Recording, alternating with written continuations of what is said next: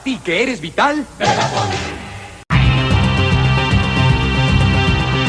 Escritores.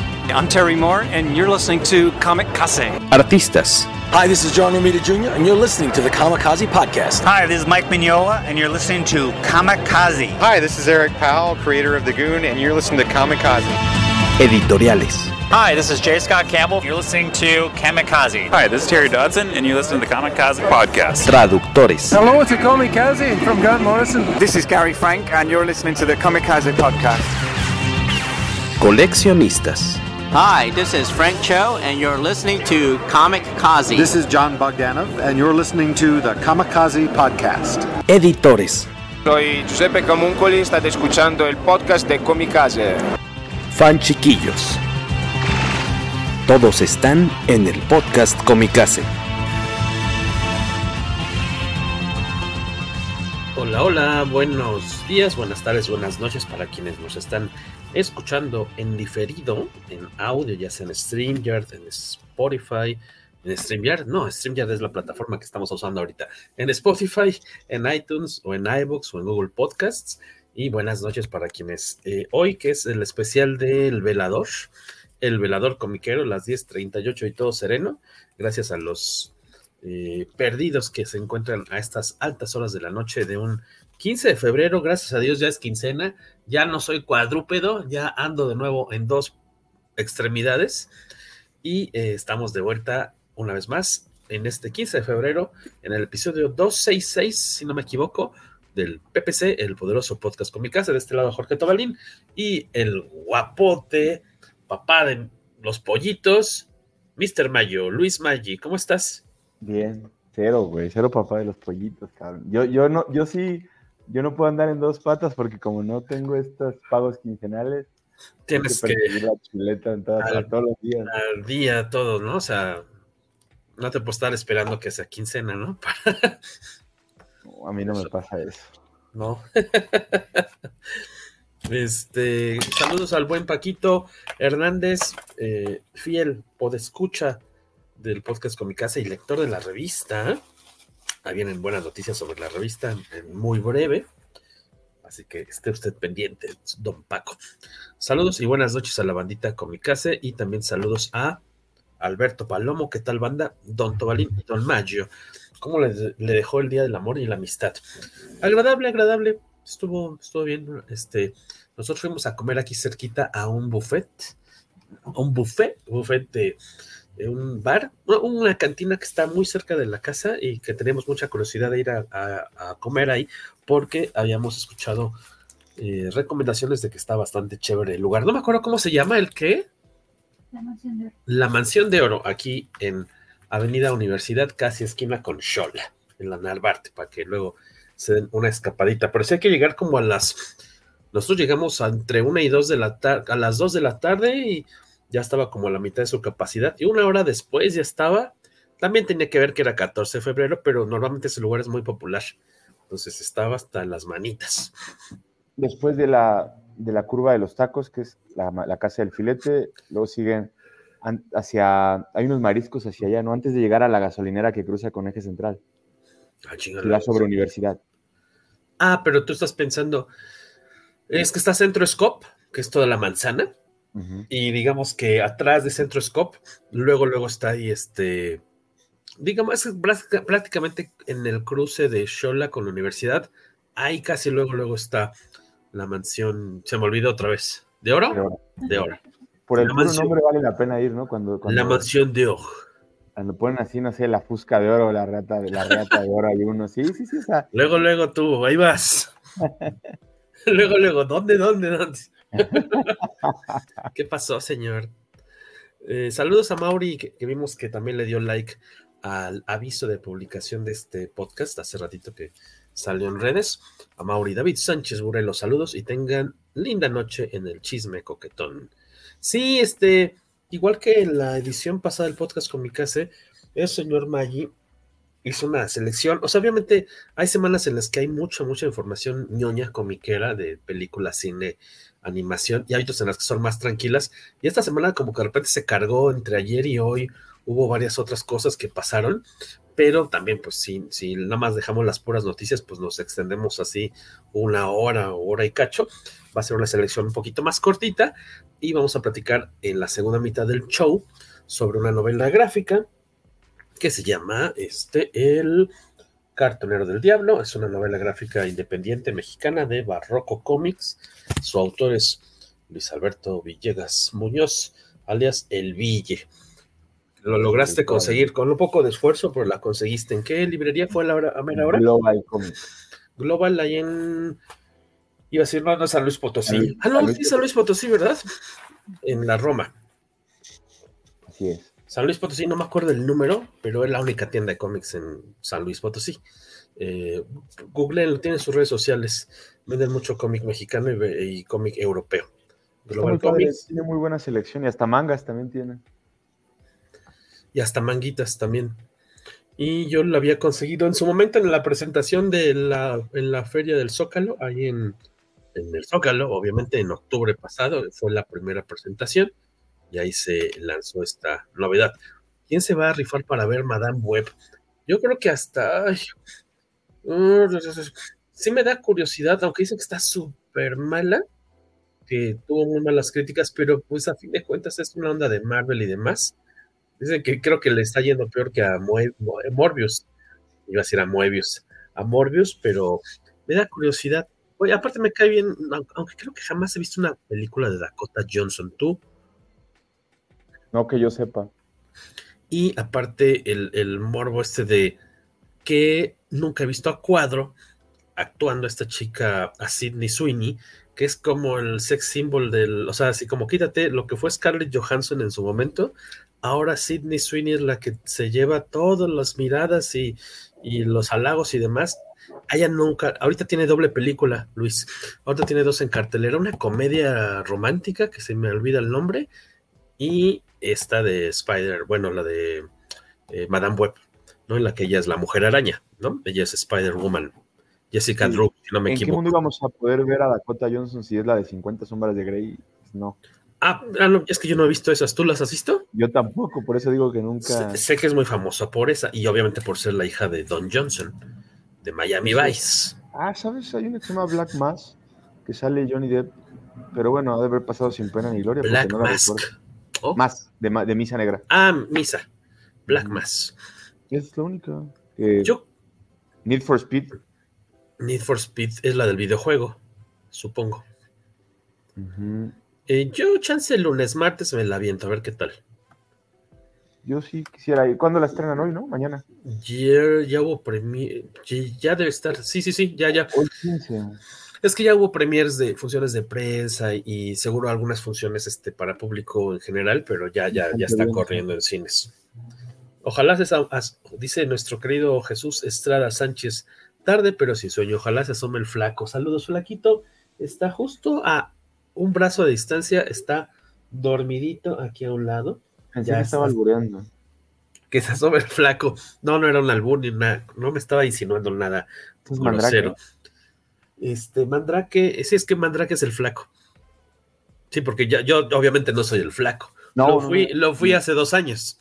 Pero yo, para nada, ya no Fue. todavía aquí este, pusieron en duda mi cálculo del tiempo. Me dijeron, Dos años. Qué chido, ¿eh? Qué chido, flaca. Ay, dos años, mi hijo, no sabes contar, ¿verdad? yo le echo la culpa a la pandemia que ha hecho que pase mucho más tiempo sentado. Años de perro. Años de perro.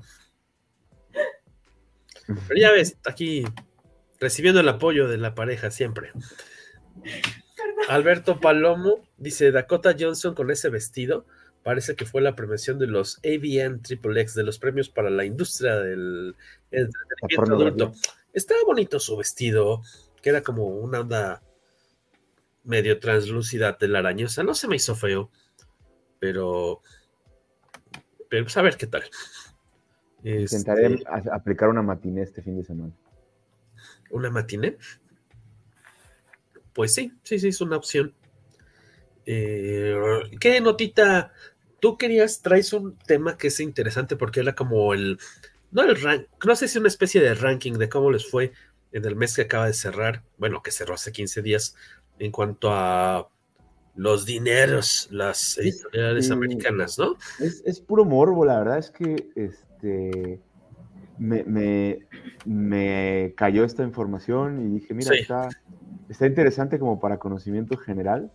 Y básicamente, o sea, los datos son que al cierre del último trimestre del 2023, ¿Ya? eh, cómo está el- el- la participación de mercado, el market share que hay entre todas las editoriales, que prácticamente son 10 y luego agrupan al resto, ¿no? Y el primer lugar, y creo que a nadie sorprende, pues es eh, Marvel Comics, que tiene un 36% del pastel En enero. En diciembre. al cierre de Ah, diciembre, diciembre, perdón. Sí, porque eh, al final ellos se miden por trimestres, entonces hasta abril, mayo saldrá el de marzo. Ah, ok, Eh, sí, sí, ya. Sí, el segundo es DC Comics, que tiene un 23.3%. Y, Sí. y, y la marca ahí es que Marvel cayó realmente de un 37.8, un 36, y DC de un 24.9, un 20, ¿Un 20 cuánto? prácticamente un 23, ¿no? Este, de un 25 a un 23. O sea, los dos pierden, que son los gigantes. Al final ellos tienen el 60% del mercado, el 59% de fracción, ¿no? Eh, y el resto del pie lo tiene Image Comics, es el siguiente, que tiene el 12.1%. En Image eh, tiene Hasbro, ¿no? Tiene Transformers. Eh, maneja eh, Image por medio de Skybound, luego tiene estas asociaciones con Transformers, este, ha tenido G.I. Joe. Bueno, es que sabes que G.I. Joe más bien es de IDW, ¿no? Sí, sí, sí. Este, pero, ah, bueno, G.I. Joe también ha estado en todos lados. Pero ahorita No, porque- Sky- Skybound Image eh, tiene un cómic que tengo entendido que está bastante chévere, que es el de Transformers. Está rankeado en, en enero en, lo- en el top 5 del, de 100. O sea, ah, caray, de órale. Es ¿Quién- Spider-Man, Hombres X y Batman y, y luego Transformers. Madres, órale, ¿quién pensaría que Transformers iba a estar en el quinto lugar de popularidad, no? Y a mí nunca me ha convencido, realmente. Y es por, por la fama, yo no lo he leído. Ahora sé que va a salir un tomo por parte de Panini, recopilatorio de los cómics de, bueno, la miniserie o la serie más popular de años recientes de Beta Ray Bill, el, el Thor caballo, este, que es de Daniel Warren Johnson, el, el artista. Y tengo entendido que es una maravilla, porque eh, me lo ha recomendado mucho Carmix del Café Comiquero. Y, este, y vi que salió anunciada, dije, ah, pues ojalá este, esté chido, va a ser una buena oportunidad para leerlo. Y eh, ahora Transformers en quinto lugar de, de, ventas. Sí, estaba Ultimate Spider-Man, Fall of X, eh, uno más que no recuerdo que es de Spider-Man también, Superior, algo así. Ya. Eh, y luego seguía Transformers y luego seguía Batman 141. Santo. Santo llamado a Lunave. El buen Santo García Martínez. Saludos, amigos comicazos. Desde Tampique. Oye, Santo, creo que traes una gorra de los Giants de San Francisco que Uy, evidentemente qué ojo, ¿eh? delata, delata la gran clase de persona que eres. A él es que es, él es beisbolero. Bueno, ¿cómo se dicen a los fans? Así como a los del fútbol se les dice luego pamboleros. A los del béisbol, ¿cómo se les dice? Ah, cabrón, no sé, yo sería beisbolero. Sí, beisbolero. O sea, no hay una palabra así rara. Lo que pasa es que pambolero es el que practica el, el fútbol. No el, no el, sí, sí, no el fan. Es, es, un despectivo que utilizan en el norte como para decir que es deporte de panaderos. Ah, ok, no sabía que era un despectivo. Más bien, sí sonaba despectivo, pero no sabía a qué hacía y, referencia. Y al béisbol le dicen peloteros. Porque les gustan, les gustan las pelotas a los... Como los de la canción esa del pelotero, de la esposa del pelotero y del carnicero y del... Eso no lo he escuchado. Cosas de bailable acá no, de... No, no salen estéreos bien.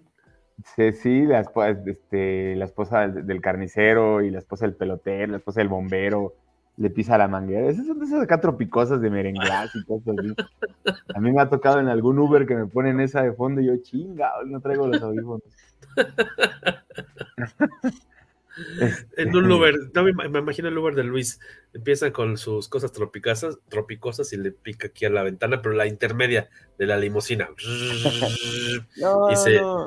Y lo olvida con un whisky. Oh. Jorge, yo tengo un talento abismal. Me subo al Uber y me duermo. Todo el trayecto hasta una cuadra antes de llegar. Me subo al metro, me recargo en, en, el, en el, barandal este de plata acá, me duermo. O sea, me, yo, no, yo no tengo temas en ningún transporte de ningún tipo para dormirme, más que en un pecero de los que van ahí en Sevilla, porque eso sí. Van vibrando. Ah, fuera de esos, en cualquier transporte público, en el, ahí en el metro, en el, en el barandal, en el, en el micro, en el trolebús, todo lo que tenga barandal entonces. El, el, troll es más sencillo porque se va, va, en el, carril confinado, pero por ejemplo el que baja del metro Sevilla ese, eh, y, que, y, que, viene desde Río Tatatá, cruzando ahí en la Cuauhtémoc donde está la Diana y todo eso, esos van vibrando todo el tiempo, además vas, no puedes ni sentarte porque no, cabe, no quepo en la, en el pues asiento de metal, tengo que ir de ladito, ¿no? sí, pues no estás largurocho, larguirucho. A medio palo se duerme Luis Maggi, dicen por aquí los comentarios. No es cierto, no dicen, yo lo dije, yo mentí. Yo quería hacer esa mala broma. Pelotero a la bola, papiri, pari, pa. Ay, güey, papiri, papiri, papiri, papiri, ¿Esa es la canción? No, no, no. Ah, ¿así se dice? Con respecto a esto de Transformers, en general, dice Paco Hernández, todo lo de Daniel Warren Johnson es asombroso y no es exageración. Incluso su más reciente run de Transformers es ejemplo de ello, aunque no tengo idea cómo esté su cómic de la Justice League Jurásica. Ustedes no, lo han leído, yo la verdad sí le di la media vuelta porque dije, no, ya estoy muy viejito para leer mamarrachadas. No, sí leo mamarrachadas. Los, los ¿no? Sí, para, para leer a Babaluya al jefecito, al jefecito Rex. No, sí, yo también leo mamarrachadas, pero más bien no me alcanza el dinero para leer tantas, tengo que ser más selectivo con mis mamarrachadas. voy a comprar un cómic de dinosaurios contra la Liga de la Justicia. Ni el tiempo, la verdad es el de King Kong contra, ¿o qué era? King Kong, ¿cuál es la, el cómic que... El, el, el, Justice League, ¿no? El, de que era como tarjeta musical. Ajá. Que lo abrías y sonaba el, Rugido, que fue un exitazo de, ventas, ¿no? Que todo el mundo lo quería. Pero este. no me llama la atención ese también. Y no, igual está chido, y sobre todo si está involucrado él, pero la verdad, luego no alcanza los, los dracmas y, el tiempo. O sea, yo de repente paso a, por ejemplo, a Comics México. Y, ah, que por cierto, en, en la tienda de la mole me dijeron que no has ido a ver lo de tu cómic de Dick Tracy, que eres bien choro que porque ibas a ir, que el sábado pasado a anotarte con el cómic de Dick Tracy. No, llegué bien tarde porque, ya sabes, recogiendo en... Te quedaste dormido en el bus. No, voy en bici, voy en bici. Y, ahí sí, este, tenía que hacer recolección de varias eh, paquetitos de esos de, de la Gaticueva y del templo. Y ya no me dio tiempo. La verdad es que sí, salí muy tarde del Juan de la Barrera porque tenía trabajo ahí en el, en el gimnasio. En el... El Juan de la Barrera, siempre que paso por ahí, me saca una sonrisa porque aunque sea por un momento, lo veo y, me hace pensar. Y mientras tanto, en el Salón de la Justicia, o tiene esta como forma, ¿no? Como del Hall of Justice, de los super amigos. Voy a, invitar a, Beto y a su hermano a, los juegos, porque eh, no es capitán, se llama Ángeles, pero ya regresan en marzo y pues en, temas de distancia me parece que pues, le es relativamente accesible Alberto Calvo y a su, y a, su brother. Alejandro Chávez Vera, el querido Alejandro Chávez. Muchos saludos. Acabo de darme cuenta de la transmisión. Fíjate, normalmente lo hacemos más temprano, Alex, pero esta vez este, yo tenía de live de la mole también. Eh, se atrasó un poco. Empezamos media hora tarde, ya en lo que llegué y todo. Cenamos y ¡fum! conecta rápido y, y, a, y a platicar de cómics un ratito. Pero gracias por pasar por acá a saludar. Ese cómic truje, pero las tripas, porque te compras el cómic, el de, el de Godzilla, ¿no? ¿O cuál? Que andamos divagando bien, machín. Este, decías de Daniel Warren Johnson, eh, que estaba... No, yo te decía que, era lo que estaba impulsando las ventas de... De Image, y pues sí, efectivamente es Transformers y Ghost Machine también. ah, este, cierto, sí, la nueva editorial que es una especie de nueva Image, por decir, ¿no? Ajá, Duke y Cobra Commander son los, cuatro títulos que traen adelante ahí fuerte. Qué loco que ya Joe también esté tan popular. Sí, sí, pero me parece, digo, ¿con ¿quién estaba escuchando? Ah, pues Beto, justamente, en, en, ¿En Comic Verso? En Comic Verso estaba comentando que a él, pues no le, no le llena, no le llama el tema de, de cómics de norteamericanos derrocando gobiernos para imponer gobiernos y demás, ¿no? Entonces, a mí, por ejemplo, me da un poquito más de, carne leer eso que el de Transformers, no me acabo de, adentrar, y no digo que las, que las caricaturas de los 80 tengan algo de, fondo al estilo de He-Man o, esos que crearon con las líneas de juguetes, ¿no? Pero no me, no me alcanzan a convencer esos, prefiero leer, por ejemplo, el del Cobra Commander o el de Duke, que todavía no los compro, ¿no? Pero me llaman un poquito más la atención. Pero, no, bueno, lo que yo te decía nada más es los, los tres que dominan todo el pastel ah, son Marvel, DC, Image con el 12 y eso ya te lleva un 74% del, del mercado los tienen. Y abajito vienen pegados los tres, Boom, IDW y Dark Horse en ese orden. Dark Horse al final, ok. Sí, me, me, me, digo, me llama la atención. A mí me parece que, que sí tiene un, un poquito que ver, obvio que pues justo Spider-Man y X-Men y Daredevil están en, Marvel, pero también tiene que ver con el volumen de, producción de títulos, ¿no? Porque. Sí, claro. Mm, se está hablando de que DC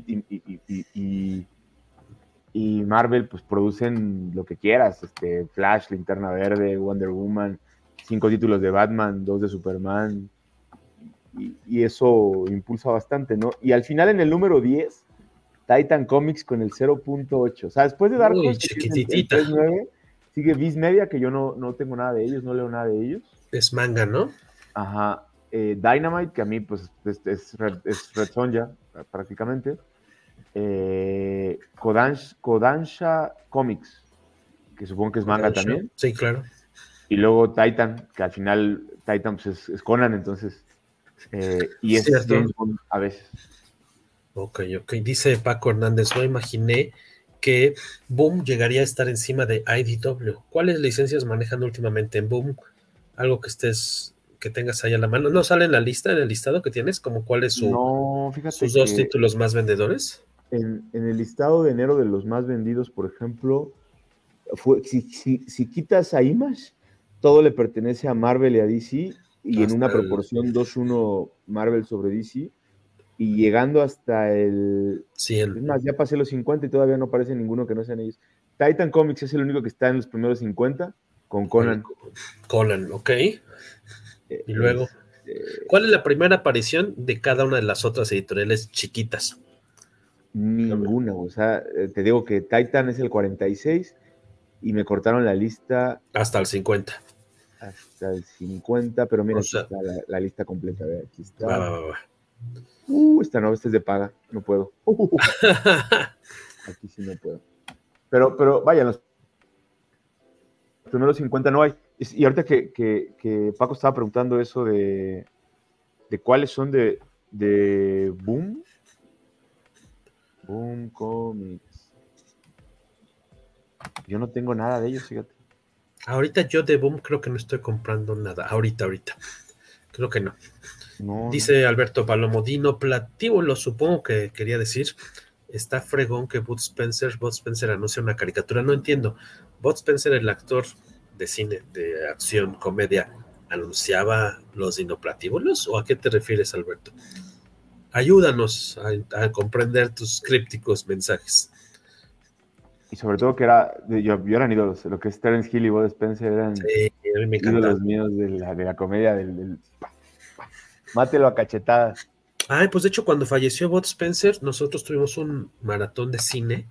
Junto al Comic Rock Show hay un centro cultural chiquitito que, en el que podías eh, pedir permiso para tener pues, eventos. Eh, ahí presentamos alguna vez una comicase, la primera, de hecho, este, al ladito del José Martí, y tuvimos un chorro de maratones nocturnos de viernes en la noche para sábado. Y cuando falleció Bot Spencer, tuvimos un maratón con una selección de sus películas. Este, y estuvo súper divertido. Por aquí tengo el cartel. A mí, se me hacía una, una, una maravilla. Bot, de hecho les voy a mostrar ahorita el cartel que acabo de googlear. Me llaman Trinity, me siguen llamando Trinity, dos puños contra Río. Eso me gustaba. Publicadas en Miami. Eh, era, ¿Cómo se llama? Spaghetti Western, ¿no? Se llama el, el concepto. ¿El género? Bueno, las que son en, del viejo este, pero hay producciones italianas. Sí, sí, sí, exactamente. Ah, mira. Este, veíamos. Ah, Banana Joe, me acuerdo que me gustaba. Y ahí está, Centro Cultural José Martí. Juntos son dinamitas, sí. El ciclo uh, quien encuentra un encuentra un tesoro. También, Mazapanazo, Bot Spencer y Terence Hill. La, la, esta la tuvimos el 8 de julio de. Uy, ¿esto de cuándo es? 8 de. Ya tiene varios años. Del 2016 fue este maratón. El 8 de julio de 2016 ya. Este, y ahí hicimos muchos, era muy divertido. Este, programar esos maratones, esas carreras de resistencia. Yo no aguantaba ya mucho, como que a las 2 de la tarde, mañana yo ya perdía.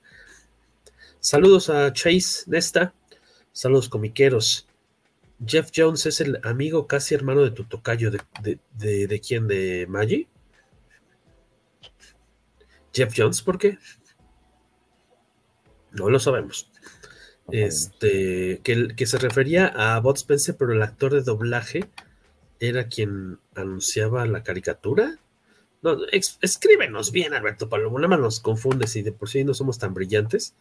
Nos pones frases raras. Eh, Alberto es como mi mamá, lo escribe como lo piensa. Saludos a la mamá del señor Maggi. No creo Oye, que esté a estas horas despierta, pero. ¿Tu mami dónde vive? En Tabasco. Ah, en Tabasco. Este, una de las cositas que hoy simbró las redes fue el tráiler de X-Men 97, esta animación que ya se estaba esperando bastante. Que, pues, exacto, es la continuación de la caricatura que vimos en los años 90. Salía en TV Azteca, ¿no? Aquí en México. Sí, sí, seguramente. Es la culpable de que millones, millones de niños le digan que pardo a Wolverine y, Titania a Rogue. Pero está bien, porque dio a conocer a los personajes. Pudo ser peor, le pudieron decir glot. Glotón, Loveshna. Y Loveshna. Y el famoso, pero el famoso aguja dinámica es de un doblaje de caricatura español, ¿no? Si no me equivoco. El aguja dinámica, o no me acuerdo. Me, me deberían este, confirmar nuestras fuentes. Y lo bonito de este tráiler, no sé si ya lo viste, no sé si ya lo viste, es que, este, pues sí, conserva el mismo estilo, obviamente más ágil, pero el mismo look de las animaciones de esa época, de, de esa caricatura en especial, se ve padre, ¿no? Que te muestra que... Lo voy a ver seguramente. o sea, no tanto el trailer, voy a ver la, la, caricatura. La serie, que sale ya ahorita en marzo, ya en 15 días.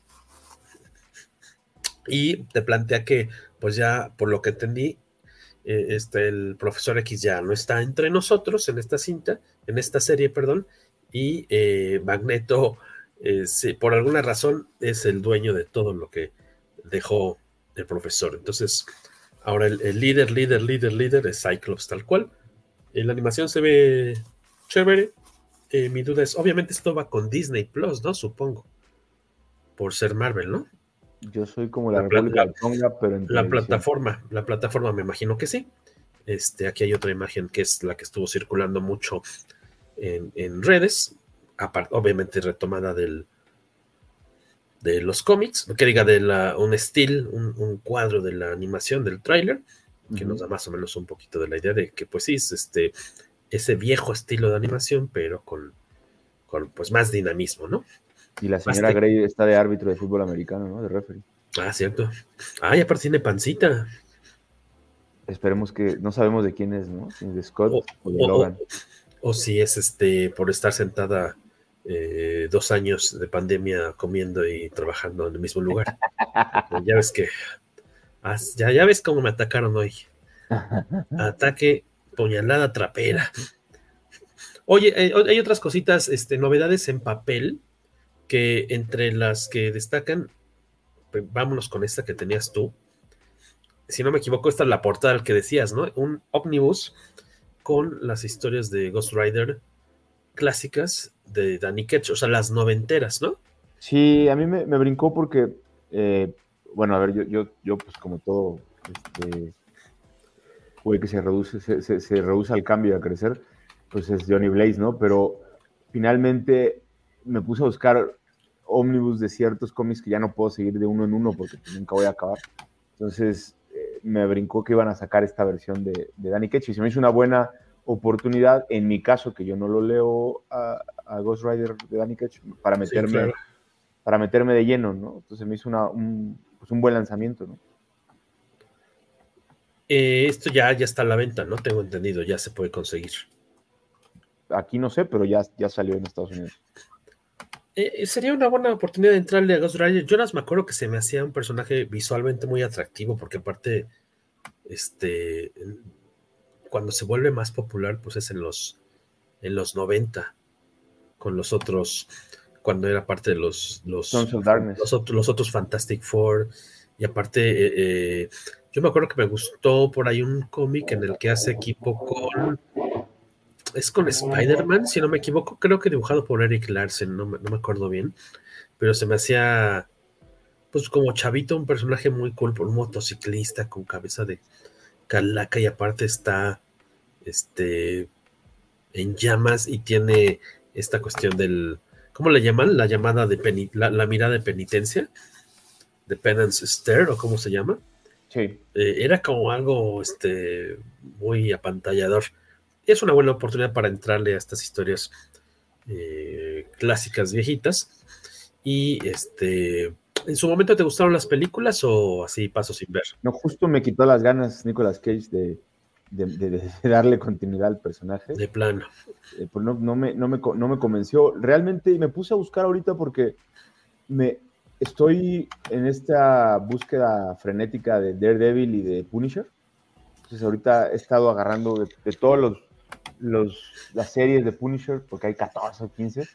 Wow. Eh, y de las 7 que hay de Daredevil también tengo, y, y ahí voy hilando un po- poco a poco. Y me salió un cómic de Punisher donde justo le hace la Penance Stare Ghost Rider. eh, a, a Punisher. Y se le queda, o sea, y se la, y se la sostiene la mirada. Ojo, ojo. Sí. Eh, y, y le dice, eh, Punisher le dice, ¿tú crees que yo no este, vivo diario con esta penitencia de, de- de la gente que he matado por Oh, lo que hago? Y porque el otro güey se queda así como de, ¿qué pedo? ¿Sabes? O sea, como... como que pudo, sí. ¿Qué, qué, qué, Sí. qué, qué, qué? Entonces se me hizo muy interesante y dije, chinga, me voy a meter a, a ver ahora si me meto a Ghost Rider y salió este y dije, no, ahora que, que tenga la oportunidad y el dinero, lo voy a comprar. Que se junten las dos cosas, la oportunidad y el dinero. ¿Sabes qué? Que, que, porque tengo que hacer este comercial otra vez. Pues estoy en esta fase de no invertirle tanto más que estos que voy agarrando de 10 a 30 pesos. Porque, pues, si vamos a ir para allá, voy a regresar como el pípila, como aquella vez que fuimos Sí. mi backpack así cargando y más llevo un boxer para voltear cuatro veces y unos jeans. Que sea negro de, que sea negro por dentro y por fuera. Aquí es de frente, de espaldas y luego le das la vuelta. Nada más. Y todo lo demás va a ser cómics. Oye, y este, el número de cómic de Punisher que dices, en el que se enfrenta con Ghost Rider, eh, ¿cuál es, qué título es, qué número es? O sea, ¿ese sí lo tienes en físico? Sí, y aquí te digo porque justo como te iba a decir que se, que se nos había muerto uno de un dibujante de, de Batman, que ahorita platicamos, pero aquí está, mira, Punisher. Bendita el día que me conseguí esta aplicación. Ahí, ahí guardas, llevas tu control de lecturas. Bueno, de lo que tienes en tu colección. Sí, sí, sí, No. Es una super joya esto. Punisher volumen 13, 12, 11, aquí está, 9. Punisher volumen 9, agosto 24 del 2011. Este lo escribe Greg Ruca y lo, y lo dibuja Marco Che- Checheto. Ah, que ya nos dijeron que era, keto. Checheto, de hecho. Em, y Eh, sale Frank Castle eh, manejando un como camión o algo así, y viendo sale arriba, de un, sale arriba de un carro. pero trae la mano así en el carro, en un volante, ¿no? y está viendo hacia eh, atrás. No, güey. Sale... ¿No dijiste Punisher número 9? ¿O qué Volumen 9. Es que hay 10, tengo, tengo 13 volúmenes de Punisher. O sea, partiendo de los de War Journal, luego el Punisher volumen 2, 3. Ah, Punisher 5, volumen 9, pero ¿qué número de cómic? Es el número. Es el 2. El, el, el 2, portada. Ah, ok, está como saliendo Sí, de. yo. Está arriba de un camión, ¿no? Con, No, espérate, espérate, ¿no? me equivoqué, me equivoqué, me equivoqué, ya lo abrí. Estás Ese es- ¿eh? Y si es el volumen 12 12. y el número es el 16. Para Yo tengo la ver- portada de Mary Jane cover, la Mary Jane cover.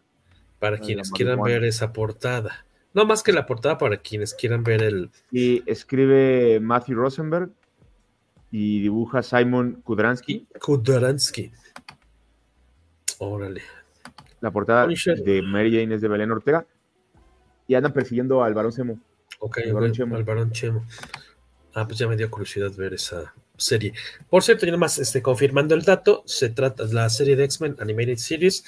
eh, estrena el 20 de marzo en Disney Plus y eh, tendrá una. Esa temporada, esta primera temporada será de solo 10 episodios. Mi duda si. Sí, seguro las van a dejar, la van a soltar completa, ¿no? O sea, todo el. Los 10 episodios de trancazo, o sea, no los van a ir dosificando de semana con semana, sino todo, todo al la sartén de un trancazo. Pues sí, vamos a estar pendientitos porque seguramente va a dar mucho de qué hablar esa serie. Eh, también otro de los cosas este, de papel que volvieron locos a los fans esta semana es que se anunció que contra todo lo esperado eh, se va a publicar eh, de nueva cuenta en formato de ómnibus los crossovers de DC y Marvel, casi en su mayoría, todavía lo que es Justice League Avengers, na nice. Ese todavía está en suspenso, no se ha dicho qué va a pasar con eso, pero sí los crossovers otros de, ya sabes, Spider-Man, Batman, Batman, Spider-Man, eh, los Amalgam, que estamos viendo, hay un fragmentito de estas portadas anunciadas que criticaron mucho la portada del compilatorio a cargo de John Romita, que no está muy bonita, que digamos, y la otra de los Amalgam, según tengo entendido, es de David Gibbons, co-creador de Watchmen. Este, alguna vez ya habíamos hablado, tuvimos un episodio De o crossovers. dos de crossovers de Amalgam, ¿o no? Me, me acuerdo que Eh, llegamos a hablar de años, Ya, bueno. Sí, sí, tuvimos uno porque íbamos con el de Batman Dark Claw, creo que era, y el de Sí. Linterna Verde. Sí, sí, sí, sí, claro.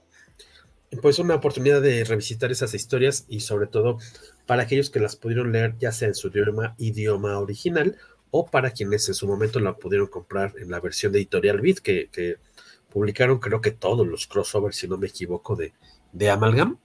Este, Y pues para que no tengan que andarlos correteando o buscando a precios medio exagerados, po- podrán conseguir estos ómnibus. La verdad, yo no soy muy fan de recopilatorio que son muy gruesos porque pues se te duermen las piernas y los pues no los puedes leer en el water porque se te duermen las piernas, ¿no? Y Sí, porque como estás mucho- así, ¿no? Todo. Sí, te quedas ya así, ya así de todo chueco.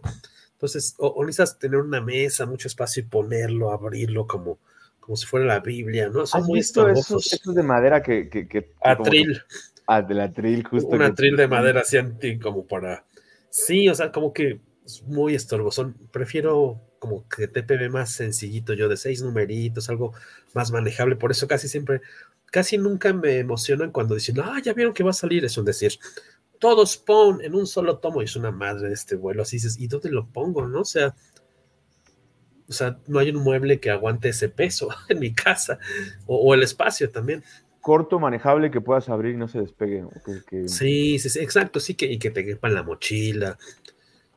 Ya, de acuerdo, lo único que, que duele a veces es que, por ejemplo, aquí en México, y, y ahí te va una, voy a Comics México el sábado porque el que sigue que vamos a reseñar no lo tienen de, de cerca de mi casa, ¿no? El Entonces, de. El de Freeze.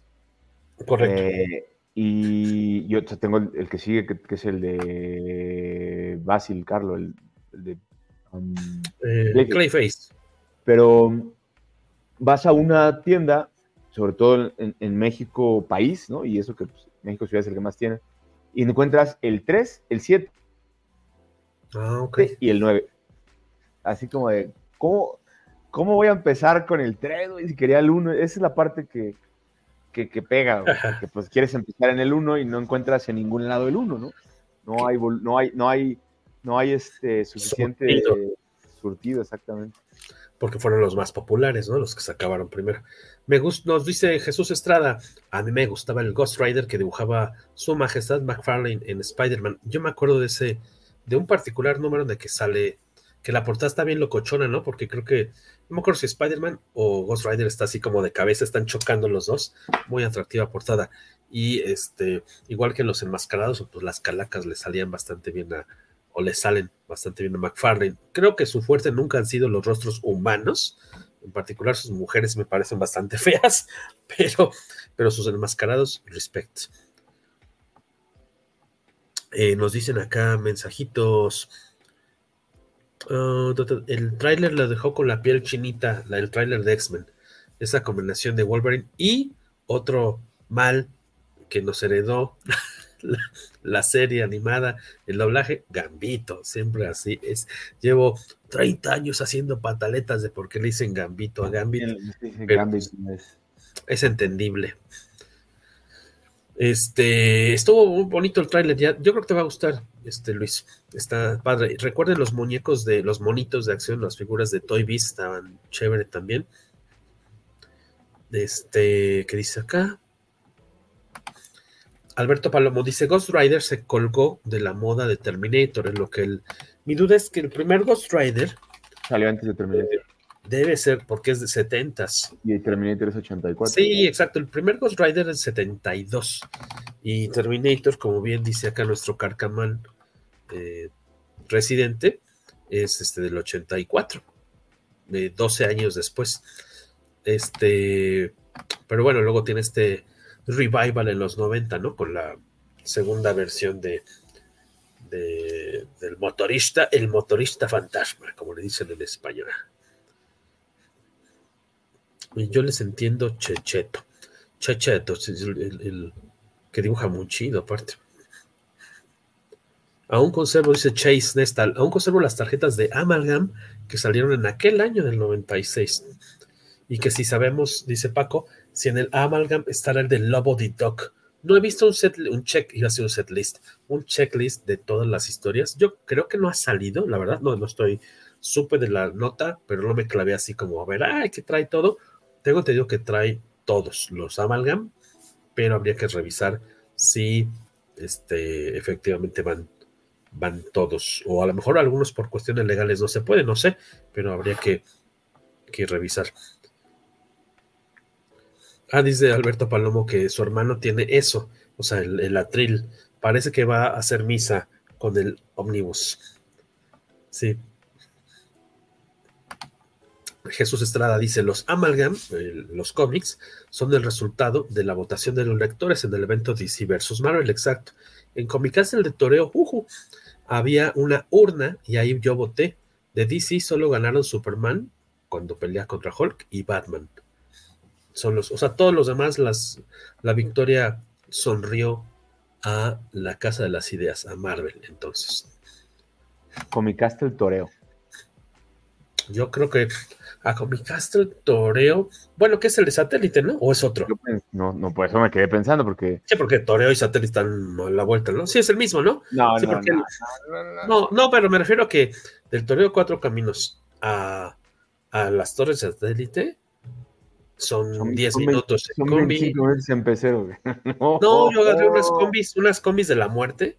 Tuve que ir dos veces a, a, a ¿qué es? Comic Castle Fantástico Satélite hace un mes y cacho. Eh, y llegabas a Toreo, ya llegaras una combi que va hecha la raya y 10 minutos ya estabas este, más o menos en, en Toreo. Pero eh, perdido, a las 7 de la mañana. No, nada más a las 2, 3 de la tarde. Pero, pero entonces, ¿cuál fue el otro Comic Castle que cerró? Yo por eso también me quedé como. No, el que cerró fue el de Cuapa. El de Cuapa cerró porque en el, en el, DF nada más había tres. Fantástico Zapata, este Cuapa, que ya valió Chiswis, la mujer hace dos años, tres años, ajá, y el de Toreo, Diagonal Satélite, que es la como la zona. Buenas noches a Doomship Rock, el dealer de cómics difíciles de Luis Match. Eso dicen. Y de Marvel en los estos Amalgam ganó Storm contra Wonder Woman y El Hombre Araña contra Superboy, así como Wolverine contra Lobo. Acá nos comparte resultados del ayer. Traías otra notita por ahí que era, oye, es cierto, lo de eh, querías comentar algo de los cómics de Penthouse, del regreso de la revista, ¿no? Porque a fines de año pasado se anunció el regreso de la revista de cómics para adultos, Penthouse Comics, y este ya, no, no sé cuántos meses antes regresó la, la revista, porque ya, ya publicó más de un número, me imagino, en 2023, hacia finales de 2023, y en 2024 ya también ya tuvo su primera, su primer número. ¿Qué, qué tenías por ahí de, de info? Puro morbo, la verdad es que, o sea, vi, vi el anuncio, ahí sí. ¿Dónde lo viste? Digo, sé que van a intercalar en, en, una de estas páginas especialistas de. de, sal, de noticias. De noticias. ¿Te pero... salió como un anuncio o, o era eh, estaban promoviendo el nuevo número, el más reciente? De hecho, salió, aquí está, mira, Penthouse Comics regresa para el 2024. Ah, pues es este número, el de febrero-marzo. De March, exactamente. Uh -huh. Que, ah, bueno, es que debe tener va varias portadas entonces, porque yo he visto otro de una chavita. Y lo iban a intercalar con portadas de, de con centerfolds de, de, de, chicas. Ah, o sea, va a tener fotos de Penthouse, tal cual. Yes, de yes. las Pet, Pet of the Month. Por eso ¿no? hay que suscribirse, exactamente. Por los artículos, dirías. Esta portada, esta portada claro, que estamos mostrando a cuadro está muy bonita, está padre, muy ondita como este heavy metal, pero esta otra que es con la que yo leí la nota hace un par de mesecillos, no alcanzo a ver si dice que es el número uno. Ah, sí, es una variante, es este, está, también es la sí. del bimestre febrero-marzo.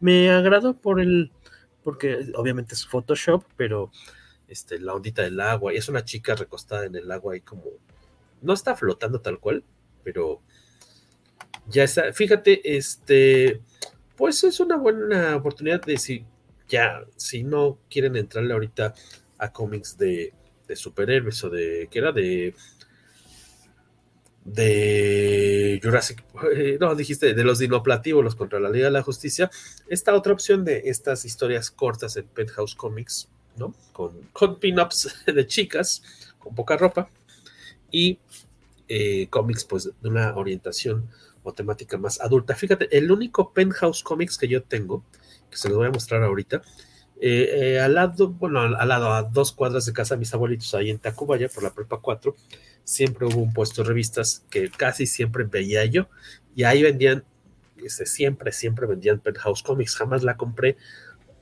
me llamaba la atención, decía, ay, pues qué tal estará, pero nunca le entré, la verdad, y hasta después que en alguna vez en de Comixado, cuando existía la tienda física, creo que era en, todavía zona rosa, este, les tenían algunos un, unos muy poquitos ejemplares back issue y tuve la suerte de, de encontrarme este en descuentazo, 50% en su momento.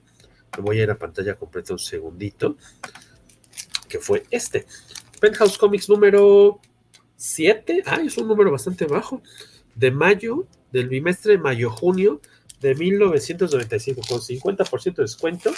Y es eh, una portada muy padre relacionada con Batman, pero al estilo de Luis Rollo, que nos tuvimos chance en Comicase de conocerlo y de entrevistarlo. Una charlita muy sabrosa que pueden conseguir, pueden leer en, en el sitio web de comicase.net. Y trae una versión femenina de Batman. Si es del 95, ya estamos hablando de la época de quién, de, de Val Kilmer. Sí, ¿no? Porque el 92 es Batman Returns. No sé cuántos años pasaron entre Batman Returns. Sí, ya estaba Schumacher echando a perder todo.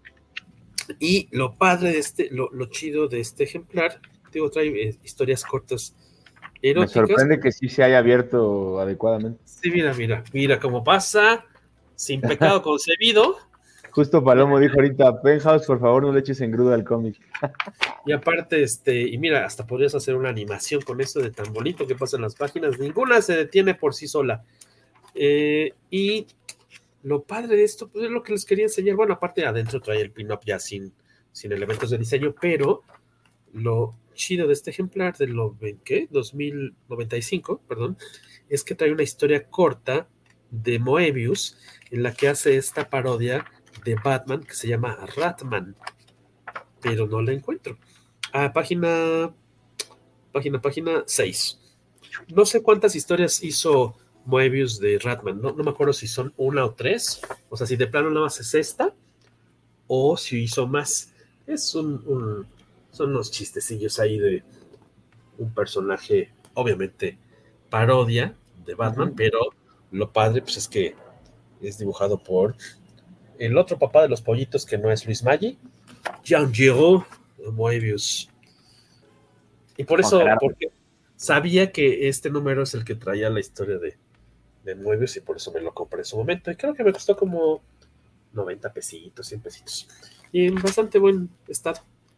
Es mío. Y de hecho la tengo aquí, porque acá están algunos de mis tomos de Batman, los más queridos. Este, y ahí está. Eh, pero tú le entrarías al Pending House Comics. Por lo menos uno, para ver qué tal está, 10 dólares. Ah, ok. Sí, digo, sí, porque no es un cómic tal cual, es una revista, entonces por eso también la diferencia de precio, ¿no?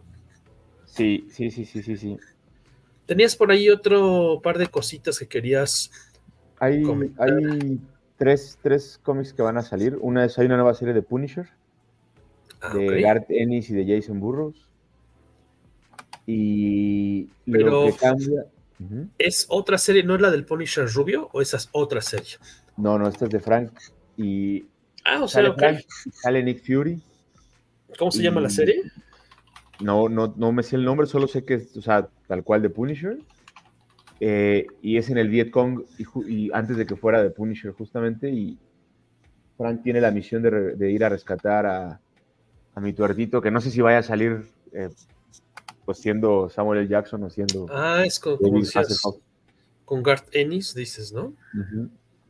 se llama este Get Fury es Get la Fury, serie exactamente sale Ah, dice aparte es eh, en mayo, todavía falta, pero van a muy buen tiempo para suscribirse. Es un face-off, un encuentro entre Punisher y Nick Fury, originalmente planeado, originalmente se coqueteó con esta idea, con, se anunció que iba a salir en 2019, uh -huh. escrito por Garth Ennis en esta, y con arte de Jason Burroughs, que decías, eh, Jason Burroughs, ¿cuáles son sus cómics más famosones? Eh, estaba en este cómic del gore tremendo. En... Ah, este, el Crust. Ah, se me olvidó. ¿No era Crust? Sí, él estaba ahí. Sí, exactamente. Yo no le he Yo entrado lo tengo... Ah, tú leíste Punisher, Punisher Soviet, ¿no? Sí, ese es muy bueno. De hecho, tú, tú si no me equivoco, lo reseñamos también. Ahorita está Ribbon Queen, que también está bastante bueno. La verdad es que van, van, en, en México han llegado siete hasta ahorita y la verdad es que... ¿De, de qué cómic, perdón? Eh, The Ribbon Queen. The Ribbon Queen. De, de AWA. Otro, otra, otro editorial. Punisher Cartenis, Get, ¿qué dije? Get Fury. Uh -huh. Estaba buscando una imagen, pero justo el sitio en el que la quería tomar, este no me dejaba guardarla. Entonces, Yo a Jason lo tengo en el Necronomicon de Alan Moore. Ajá, sí, claro. Va buenísimo. Ya sabes, Neono, Neonomicon. Así es. Neonomicon. ¿Dice Necronomicon? Necronomicon. Sí, el Neonomicon ah, está padre, ¿no? Es muy perversón. Sí, está muy padre. Además, eh, el tema de los agentes del FBI metiéndose en este submundo. Sí, súper oscuro. Y todo lo que pasa con la chica que está ahí capturada está bastante. Estoy seguro que ese también lo platicamos en algún. Tal vez es... sí. Dos portadas va a tener, la de Jason y la de Dave Johnson. Que está bien que nada más tenga dos porque este exceso de portadas. Get Fury, ahí está. En mayo, miniserie, cinco números para aquellos que extrañan al Punisher de verdad. Pero ya viste, ya viste que te dije que el, el Nick Fury no el es actual. Samuel Jackson, es David Hasselhoff. ¿Cómo que es David Hasselhoff? O sea, lo que voy no es, no es negro y pelón. Ah, bueno, claro. El original, ¿no? El, el la película de David Hasselhoff, ¿la llegaste a ver? Yo la tengo grabada en VHS, no. según yo. No es mala, ¿eh? No es mala. Está bastante decente. Si es como una película tengo... para tele, Ajá. tiene poquito presupuesto, pero no está malita. El guion era de este señor que hizo, escribió las de Batman, de Nolan, ¿cómo se llama? Este, muy criticado por algunos. A mí no me ha hecho nada el señor, pero este, Nick Fury Movie. La de Hasselhoff, se me va el. ¿Qué es escritor de cómics? Este, ya ha escrito, dirigido cine. David Goyer es el escritor de la película de Nick Fury. Y David Goyer estuvo muy metido con, con las películas de. con algunas de las de Blade. Creo que con la 3, que es la peor. Este es este metidísimo ahí con, con Dark City, por ejemplo. Batman Caballero de la Noche. Batman Inicia. O sea, tiene sus o sus logros muy altos y sus fracasos muy gachos. Fíjate que, bueno, te voy a decir dos cosas antes de que, porque estamos brincando de tema. Eso que va a poner, que puso Jesús Estrada en los comentarios, eso estaba yo pensando exactamente. ¿Qué dice? Para quienes están escuchando. Vi tu revista Penthouse Comics y sentí feo. Me recordó a la difunta Heavy Metal Magazine me, dio la, idea, es justo de que era como un, símil el, adentrarse en estas de Penthouse.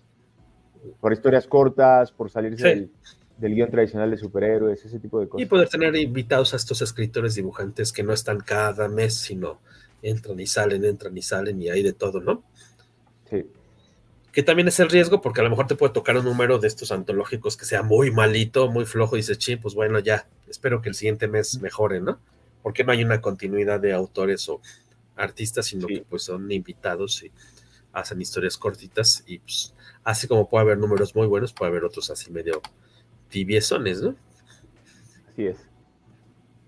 El, el otro lanzamiento, mi querido Jorge. Sí. Es de Ed Brubaker y Sean Phillips, que también, pues, yo soy un Ah, claro. Se llama House de este, House. Optimum Holly. ¿Y de qué va esto, sabes? Un agente del FBI se va a juntar con una chica que tiene un pasado en un culto satánico. Ah, y entre ambos van a.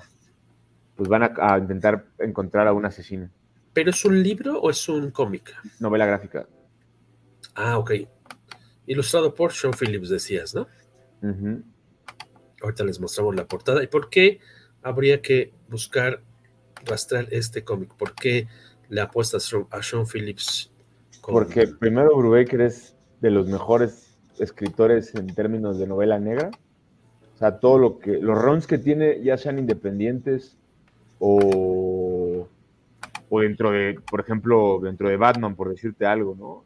Todos están muy orientados a, temas policíacos, ¿no? Este, en Catwoman, en Daredevil, etcétera. Y, y, en, y en el caso de las novelas gráficas en específico, por ejemplo, yo, o sea, yo soy mega fan de Reckless, me falta el 4 ahorita y el 5, tengo los primeros tres, y, pues a mí se me hace como escritor de lo mejor que hay, están las de Kill or, Be Killed, que también en algún momento platicamos, eh, Fatal, está eh, Paid Out, eh, Velvet, que es esta espía, que estaba como secretaria porque se había retirado del campo y la, ya sabes que la acusan de algo que no cometió y, pues vámonos, ¿no? Y, todos los de Criminal, al final los de Criminal son una de sus mejores cartas de presentación y siempre van en equipo ellos dos, la verdad es que todo, todo el tiempo van juntos y, les sale bien, ¿sabes? O sea, hacen puras cosas de calidad. ¿Este tienes la fecha de salida de este cómic? Según yo en junio, no, en agosto, en agosto, en agosto. Ah, todavía le falta un ratito así las cosas. Este. Un segundito, está buscando una imagen. Eh, nos dice. La portada está horrible. ¿eh? Sí, la portada es, parece, la portada parece de una novela, ¿no? ¿Estás de acuerdo? Solo parece. Parece una muñeca de esas que están ahí te pasan en el armario cachetona. La, de los la de los ojitos, ajá. Una muñeca cachetona. Eh, todavía recuerdo, dice Paco. ¿Qué dice Paco, Luis? Todavía recuerdo cuando vi por primera vez una heavy metal, fue en la mole, pero la dejé pasar porque menso yo, pensé que era sobre música y no de cómics. Ah, ya, que llegó a ir heavy metal un par de veces a, a la mole, tal cual, a tener stand.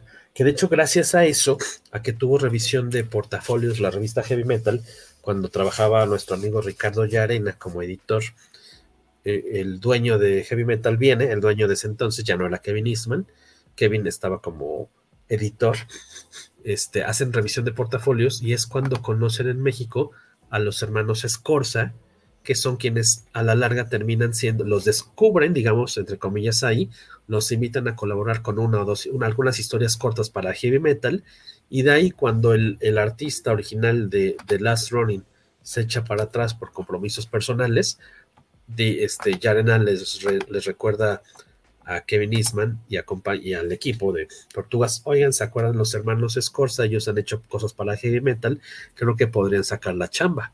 Y gracias a que hubo esa, esa visita heavy metal a México, a la mole, y que los Scorza van y se presentan, hay esa conexión que luego los termina llevando, no sé, un par de años después a dibujar el cómic más exitoso de las tortugas en varios años. Bastante curioso ese datillo. Antes de terminar con las ondas de las noticias, este, algo bien cotorro. No sé si te llegó la noticia, la notita hoy de que aparte de la Comic Con de San, perdón, de San Diego como la conocemos, ahora este, la Comic Con va a contar con su propio Ay, mira, sale como PNG transparente. Es su propio este, crucero. Va a tener un crucero en el que va a haber actividades relacionadas con cómics, una selección de invitados y creo que dura 10 días, me parece. Eh, el Comic Con, el crucero, Comic Con de Cruise, The Ultimate Fan Adventure. Ah, no, no son tantos días, son cinco. Por si les sobra dinero, este, bueno, están a un año de su primer viaje. Eh, 900 dólares del 5 de febrero al 9 de febrero del 2025. Y va a tener invitados como George Takei, Warwick Davis, que es este eh, Wicked Wicked de Star Wars, Willow de Willow, eh, Ernie Hudson de Los Cazafantasmas, Michael Truco, el autor Rob Perman y muchos más estarán zarpando de Tampa, Florida a Cozumel en el barco el Serenade of the Seas. Curioso, ¿no? Como decías, empezando los boletos, el más económico, 990 dólares, con, incluye alojamiento, comida, performances, es decir, este, pues lo que sean las, eh, ¿qué dirías? Las presentaciones, entrevistas, fiestas y eventos presentados en el crucero y para aquellos que tengan la oportunidad, oportunidad incluso hay este, pues posibilidad de hacer pagos a bonos chiquititos, bastante como, como en Electra o en este, este Coppel. Tampa Cozumel, pues, hasta el cotorrón. a ver qué tal sucede? ¿Qué tal le va a esta primera eh, versión de Comic Con? El, ya, el, crucero. ¿Tú has salido de, crucero?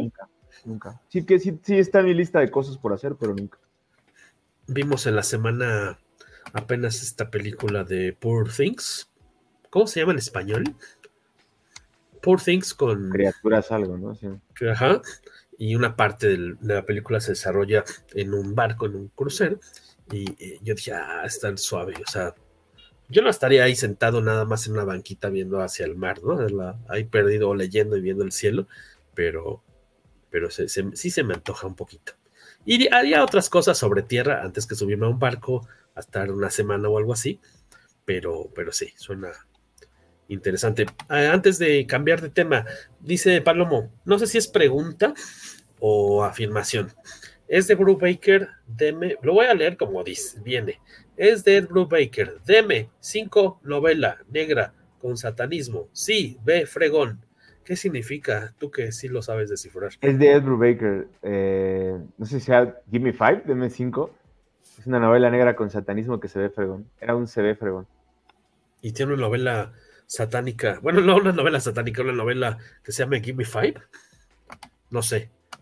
Ed Brubaker. No, es esta, güey. Esta de House of the Unholy. Ah, o sea, está él pidiendo. No, no que tiene, era esta. Él está pidiendo, sí, deme 5. Ah, ya, es de Ed Brubaker. Deme 5, es como deme 2, deme 10 para llevar. Deme 5 novelas, novelas, novelas negras con satanismo. Sí, ah, ya. Las comas, las comas, Palomo. La importancia eh, de, la, de la coma no se coma la coma. Tengo una heavy metal, dice Jesús Estrada. con dibujos de Milo Manara y de Ashley Wood, que yo sé que es de tus meros, meros, meros, Jesús, pero no se las puedo presumir porque algunas páginas están pegadas. La depravación.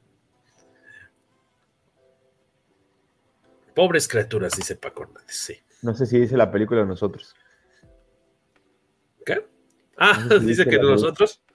Oye, nada más para despedir esa parte de las notas, se murió Paul Niri, que es uno de los entintadores de Alan, bueno, es amigo de Alan Davis y entintador.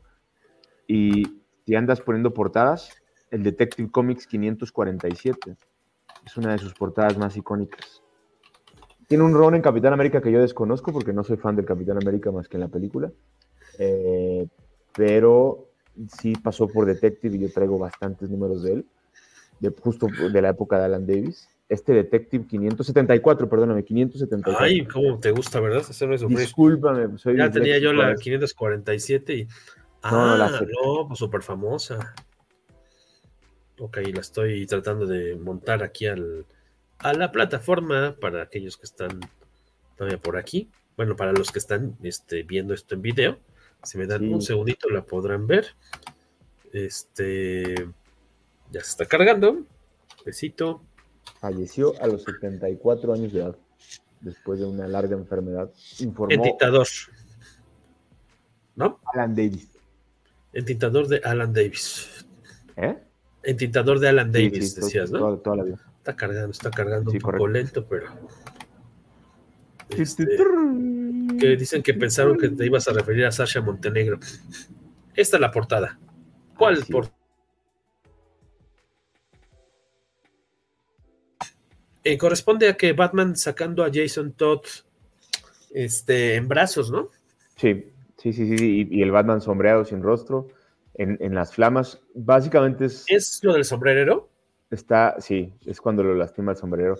Un número anterior, que es el 573, es cuando Tech le lanza los sombreros con sierra, Y lo lastima y pues este Batman anda acá haciendo su sufrimiento. Que de hecho ese número que tú estás diciendo es el que aquí en México fue el Batman número uno, David. Correcto. Si te, acuerdas, ese es el, este vendría siendo el Batman número dos si no me equivoco, en, Editorial Beat. Esos números, algo que funcionaba muy bien es que estaban escritos por Mike W. Barr. Ya. Y el güey es otro reconocido escritor eh, en, Estados Unidos de novela negra. Ah, ok. Escribe con Jason Stark, que es otro escritor de novela negra. Y, tus conceptos son, son buenos para aplicar. Traerte ese tipo de autores, eh, por lo menos en los títulos de Batman, a mí me gusta porque regresamos al dejar de estar peleando con pulpos intergalácticos. Ya, lo de los 50, ¿no? Pulpos intergalácticos. Y ahora que lo mencionas, déjame ver si tengo una buena imagen eh, para ejemplar, es ejemplar, para ilustrar esto, creo que es esta la buena, porque aparte, esta portada que estamos viendo, bueno, ahorita cuatro, para quienes están conectados o viendo esto en YouTube, es la portada de Batman, de Detective Comics, ¿qué? ¿574? 574, es debe ser del 89 o del 87. La 573 es lo que en México fue el Batman número uno de Editorial Beat, con el sombrero loco, una portada muy atractiva.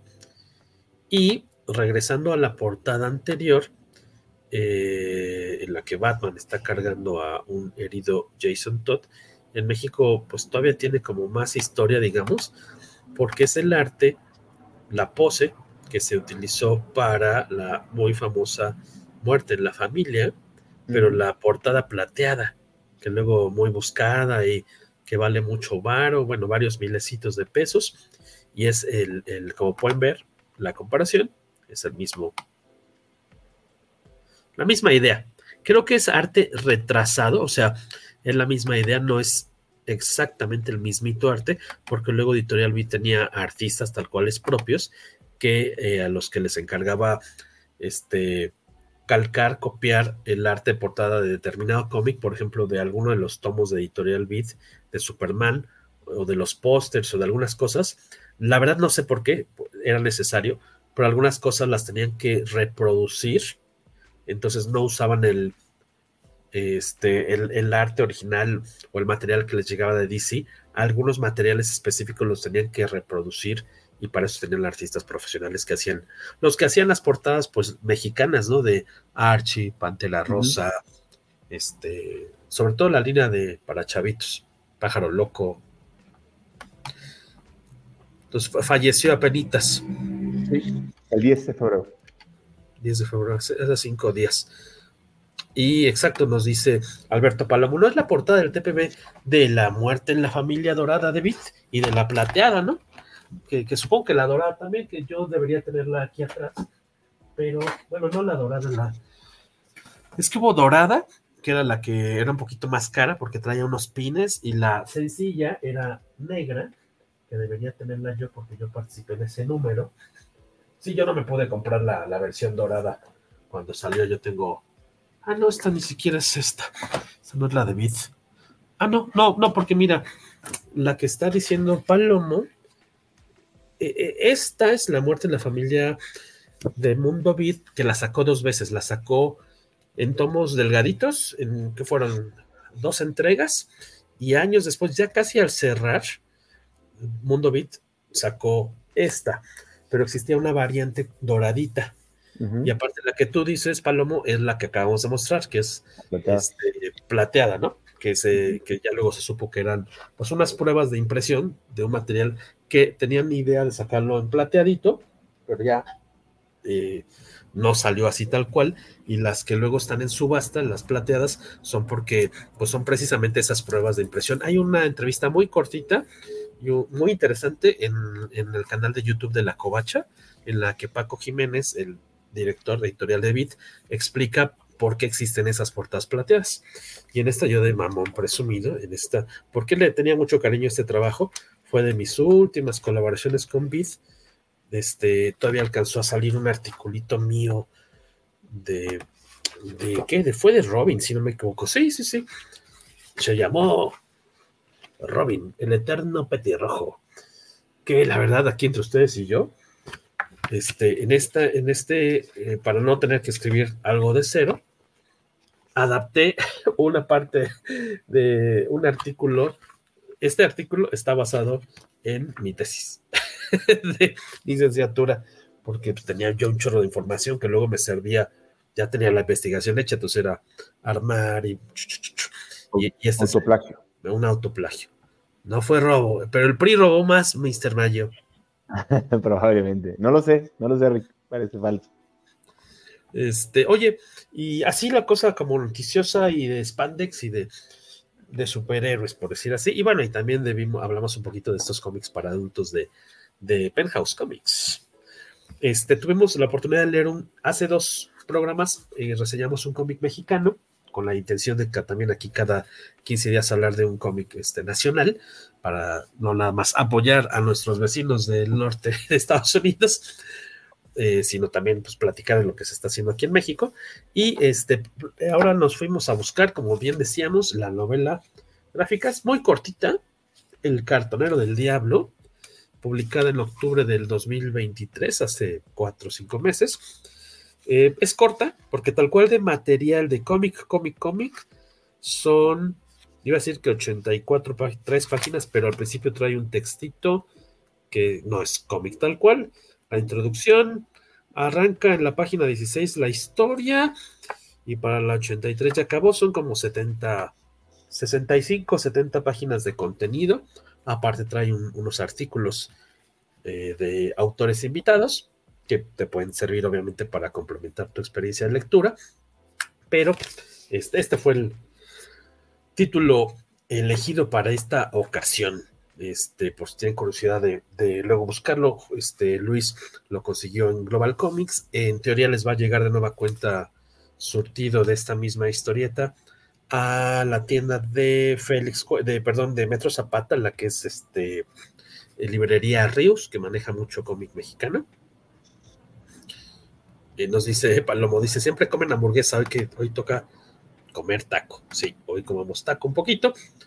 Es una novela gráfica que sigue más o menos la línea de, de contenido que ha manejado Luis en otras ocasiones con otras novelas gráficas que él tiene y desde la época en la que él era parte del colectivo de autores que crearon un cómic muy bonito por entregas que se llamaba Cristóbal el Brujo. No recuerdo bien cuántos números fueron, era un cómic grandote como tamaño. Y lo tengo. Voy, ah, ¿tienes Cristóbales? Sí, Qué está. padre, porque es un muy buen cómic. Cristóbal el Brujo, si no, como para... Y digo, no es una comparación fea ni, ni burla ni nada, pero como para darles una idea de qué es Cristóbal el Brujo, era como Hellblazer mexicano. Porque así como John Constantine o Constantine es un hechicero, un cuate que maneja la, magia y demás y que es muy colmilludo, que es, es muy, un cuate muy listo, pero que maneja la magia a su favor, ¿no? O sea, normalmente no va ayudando a la gente a menos que no le quede de otra, John Constantine. Y Cristóbal el Brujo al revés, es un brujo indígena que va de pueblo en pueblo y va echando la mano, a, porque casi siempre a donde llega algún espíritu, algún monstruo, algún espíritu, algún, algún ser mitológico de ese pueblo está metiendo en problemas a alguien, en especial a toda la población. Entonces, eh, Cristóbal, que no tiene superpoderes, por decir así, sino que es muy astuto y se la sabe de todas, todas, siempre encuentra la forma de hacerles alguna trampa, alguna cuestión, darles la vuelta a, a estos estos villanos, digamos, estos, estas criaturas sobrenaturales que habitan en distintas partes de México y que lo bonito de Cristóbal el Brujo, que ahí tiene Mr. Mayo el tomo compilatorio, que es muy buscado, ¿eh? Es muy buscado porque eh, se movió muy bien en su momento. Como te decía, los cómics de Cristóbal eran delgaditos, de, de relativamente pocas páginas, pero muy grandotes como tamaño tabloide, como la revista R&R, ¿te acuerdas? La de rock and roll la de música, grande, así como muy un poquito aguadito porque no, no, no tenía logo. Y luego los chicos de Ensamble Comics compilan en este tomo mucho más manejable las historias de Cristóbal el Brujo. Y entre los autores de Cristóbal el Brujo está Luis Villegas, que es el autor del Cartonero del Diablo, que tiene una, una ¿qué dirías? Un trasfondo como un poquito ambiental, ¿no? De la lucha por el medio ambiente, pero no desde un lado así como de Greenpeace o de abraza árboles, sino que trata la historia del de, protagonista de esa historia es un chico, eh, se me va Oris Pepe, ¿no? Sí. Que vive en un pueblo eh, mexicano y ha tenido pues, la muy mala fortuna de que su comunidad ha sido acechada por cualquier tipo de criminales este, que pues tienen ahí a raya la población y que han desaparecido a más de uno de sus familiares, ¿no? A su mamá, a su abuela, y a cada rato hay desaparecidos o este, eh, ¿cómo les llamaríamos? O muertos, ¿no? O sea, este, imagínense los lugares más peligrosos, tristemente peligrosos de México, él vive en uno de estos. Y, en un pueblo, ¿no? en un pueblo que está como alejado del tema del, del, de las grandes ciudades y que sí. está dominado por, por, por políticos corruptos que, que, en todos lados, ¿no? Pero al final eh, en este caso, pues es cuando hay un casi caso. Exacto. Y entonces lo que él, él, él, él trabaja, eh, que, que, a la mera, bueno, sí, el oficio suyo es este, hacer figuras de cartón. El cartonero hace estas este, figuras, pues sí, de. Es que iba a decir que ellos que eran de papel maché, pero no es papel maché, según yo, es, es un cartonero, hace estos diablitos, estas criaturas fantásticas que creo que luego no tiene mucho, tanto, ya que ya estaba leyendo, yo creí que la historia iba a tener un poquito más de conexión con el título, o sea, el, el cartonero del diablo. Es un, nada más es como un pretextito para, para que luego su oficio tenga que ver con cierta habilidad que va a obtener en un momento de la, de la historia, pero él se ve de nueva cuenta amenazado por la desaparición de otro familiar suyo y eh, descubre o le cuentan de que eh, pues hay un villano en la, en la región, una persona que, que inició como alguien bueno hasta que se enfermó de poder y ya cuando se dio cuenta que era más fácil estar del, estar del lado de los malos, pues ya le dio la espalda al pueblo y, es de los que han estado aprovechándose y, y, pues casi casi en una operación kamikaze, kamikaze iba a decir kamikaze, Pepe dice, pues yo ya me harté, voy a ir a ponerle un alto a este cuate. medio inocente, ¿no? Porque pues tampoco tiene las herramientas ni, ni cómo hacerlo, pero va a ir a intentar buscarlo. Tiene por ahí unos personajes de apoyo interesantes, que es este señor del pueblo, el que es un, un señor, ¿cómo se llama? Ezequiel. Ezequiel, que es el, el, viejo sabio del pueblo, pero que también vive alejado del resto porque eh, como que no despierta la confianza en varios de, en una parte de la población, crees que es un señor loco. Entonces vive alejado, pero eh, tiene una conexión muy interesante con, con la naturaleza y con el pasado de, de Pepe y le va a echar la mano como para orientarlo en lo que va a ser su camino, que no dicen aquí, dicen, no, lo que está buscando este personaje no es venganza, sino justicia, que es lo que, más o menos de lo que va la, la historia, o que, qué más le añadiría sin spoilearla. No, eh, digo, la, la, resumiste bien, este, más bien, eh, en, en, mi caso yo comentarte que el, me, me, da la impresión de que... Aquí estoy, no, aquí estoy, no te espantes, nada más me iba a sonar. Tú sigue no, hablando. me da la impresión de que Luis Alberto hace un buen trabajo construyendo las características de, de cada uno de los personajes. El, el, protagonista a mí se me hace nefasto, pero también entiendo que es parte de la edad y la personalidad que le construyen. Y además, pues, y, y, no sé si esto es un spoiler, pero en una viñeta le pega un perro y entonces eso me puede poner, crispar los nervios, ¿no? Pero es parte de la construcción de cómo él va claro. creciendo y madurando, ¿no? Y va a aprender, ¿no? Y justo cómo se rodea de gente que lo apoya. Entonces sí tiene un tinte ambientalista, sí cierto, pero... Pero no es molesto, lleva, ¿no? No, pero, pero también lleva un complemento de, de justo de este tema de, de, no permitir que el rencor, el odio, que bien, bien sí, o sea, de que este, fear leads to anger, anger leads to suffering, suffering. Entonces, si tú empiezas a dejar que te, que, que te entre estos sentimientos te negativos, te van a carcomer hasta volverte justo Damián Santana, que es el, el antagonista del, del, del, del, de la novela gráfica. Eh, entonces, creo, creo que lo construyen bien, creo que eh, tiene esta parte de mitos y leyendas, ah, tocando ahora el tema de, Cristóbal, que tiene un bestiario ahí muy interesante. Entonces, igual creo que llevan bien un poco el tema de, cómo, eh, qué personajes tienen algún tipo de magia o, conexión sobrenatural, ¿no? Y justo lo más importante a mí se me hace el arte. El arte es una maravilla y, y, y te hace disfrutar de principio a fin y obviar algunos yo creo que a veces hay unos cortes entre, entre series de, uno o dos personajes que pareciera que faltó algo, ¿no? Que brincaron un, pedazo, pero eso se hace este, pecata minuta al lado del, estilo que lleva y que siento que en Cristóbal el Brujo no se ve tan impactante como aquí. La novela de verdad tiene un, un, una, creo que, creo que en algún momento, no sé si es Logan Wayne en el prólogo, y, bonitas palabras y reconocimiento que le hace y cómo se refiere a él como maestro. Realmente es un estilo muralista, este, Siqueiro, ¿sabes? O sea, muy, muy, muy clásico mexicano sería yo creo que la manera en que podría yo conceptualizarlo o resumirlo, ¿no? Sí, sí, no, para aquellos que no estén familiarizados con Cristóbal el Brujo o con el mismo trabajo de Luis, no esperen un dibujo tipo cómic americano de superhéroes, así con puro cuate mamalón y este, anatomías exageradas, perfectamente exageradas, es otro dibujo mucho más, digámosle, artístico.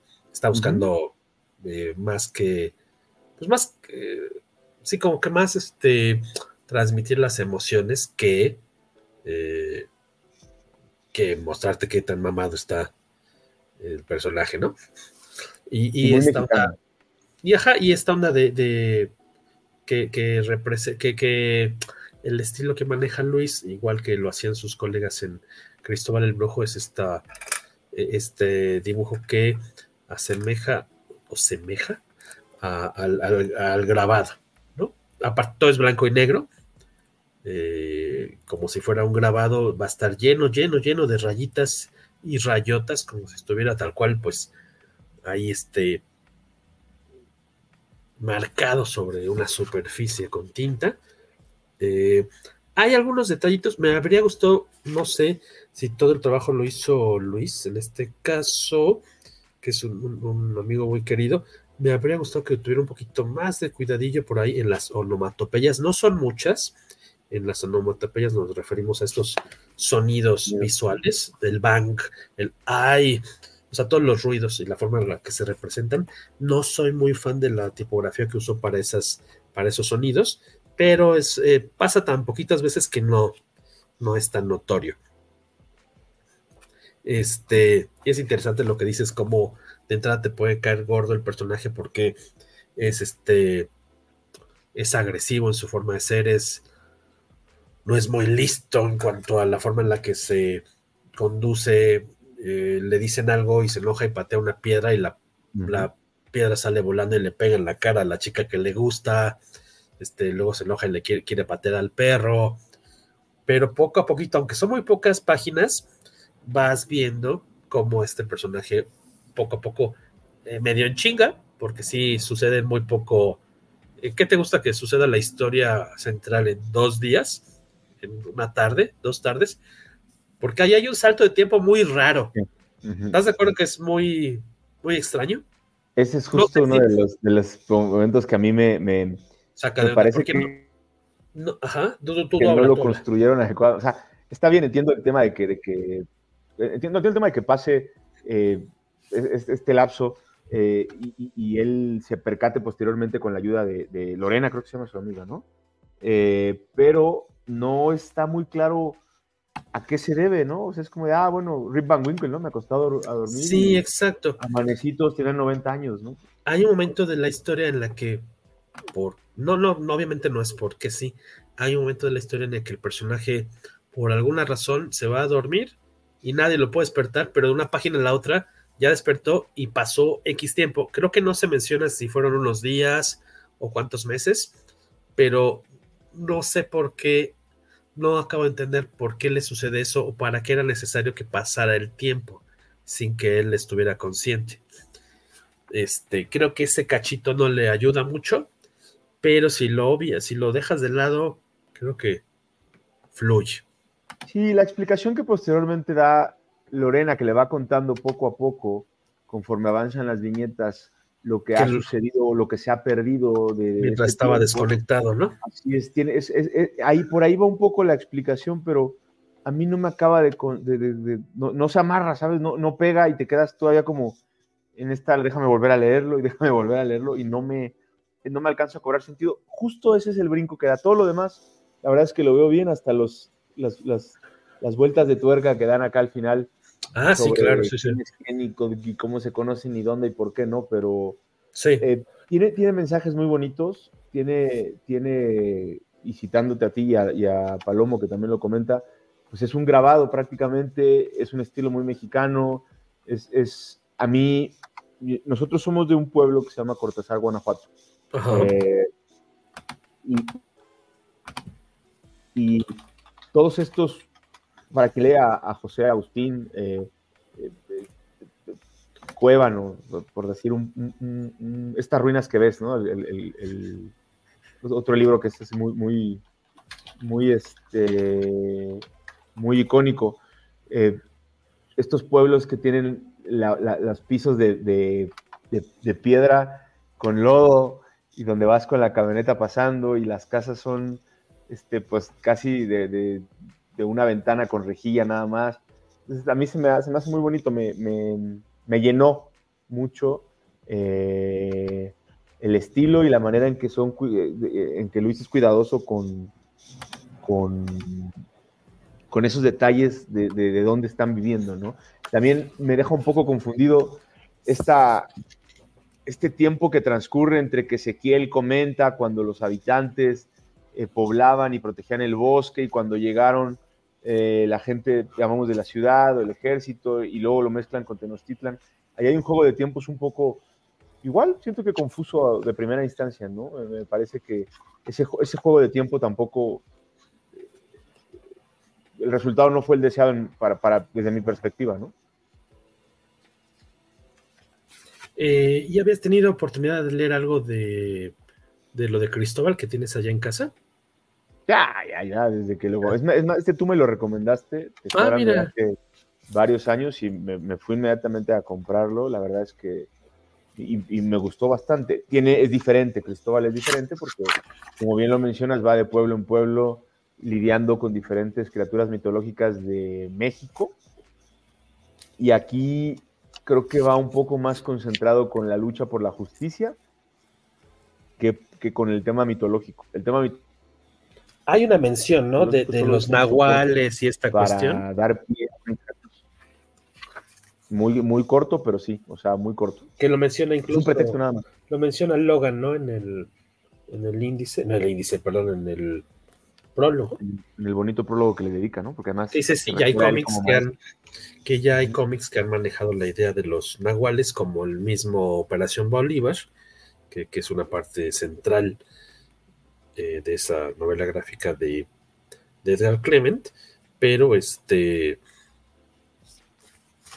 aquí también la onda de, de estos animales protectores y y, y, y, esta cuestión de que el protagonista, si bien no tiene como habilidades, este, por decir así, sobrenaturales, mágicas, eh, sí tiene una vinculación con los descendientes, eh, eh, viene como que tiene línea directa, ¿no? De, de, los que fueron en su momento, los, sus antepasados han sido los protectores de esa parte, de ese, de ese pueblo, ¿no? De esa zona.